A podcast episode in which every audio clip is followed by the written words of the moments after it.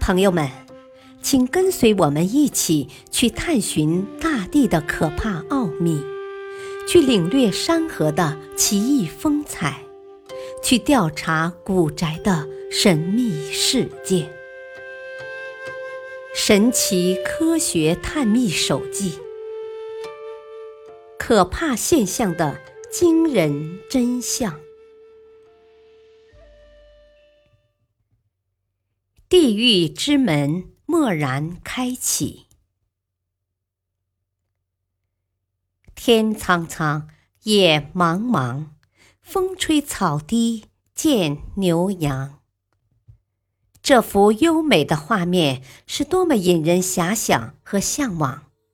在牧人眼中，水草丰美的地方是他们放牧的天堂。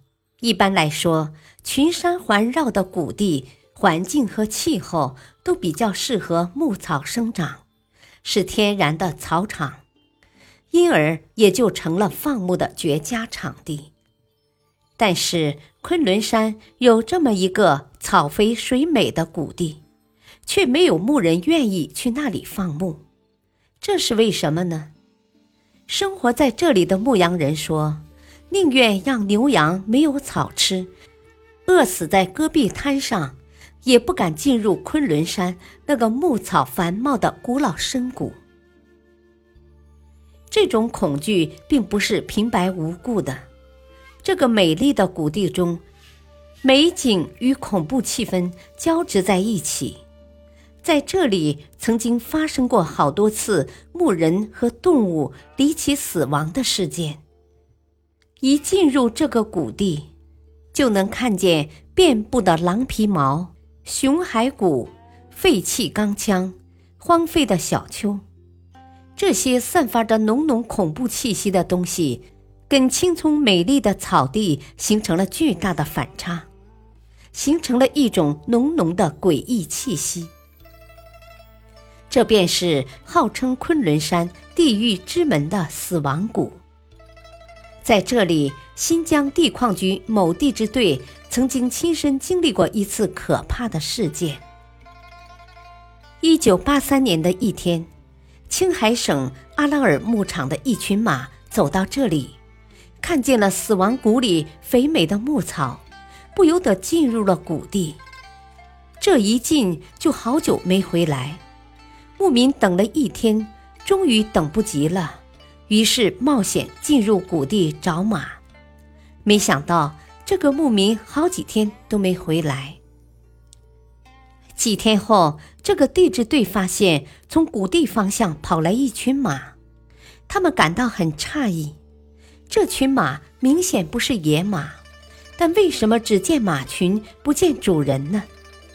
一个可怕的念头涌上了队员的心头：难道是马的主人在死亡谷中遇难了吗？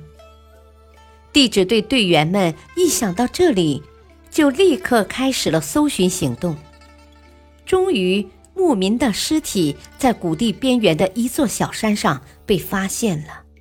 他直挺挺地躺在那里，衣服都已经变成了碎片，两脚光着，眼睛睁得圆圆的，嘴巴还在大张着，一副死不瞑目的样子。那杆猎枪还紧紧地握在他的手中。令大家不解的是，牧民的身上没有发现一点伤痕，周围也没有任何被袭击的痕迹。他是怎么死的？难道死亡谷真有夺人性命的鬼魅力量？难道这个幽深的谷地真的是通往地狱的门户吗？一想到这里。队员们就不禁毛骨悚然，纷纷离开了这个可怕的地方。可是地狱之门并没有关上。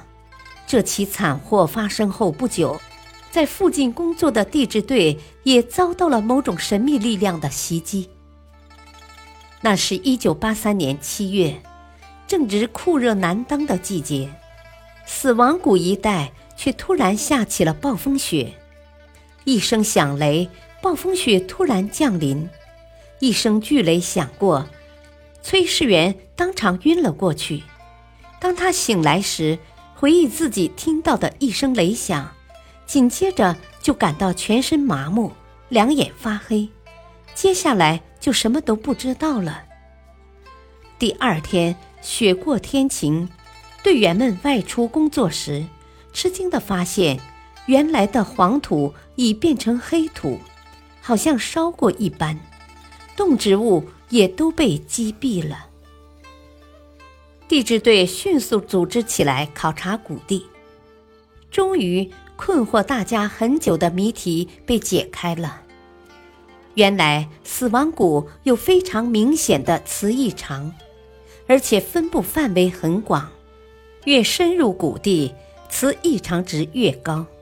因此，每当有雷电时，云层中的电荷和谷地的磁场发生作用。导致电荷放电，使这里成为雷电密集区，而雷电往往容易袭击奔跑的动物或人。牧马人尸体和其他莫名死亡的动物尸体附近有片片焦土，就是这种说法的最好证明。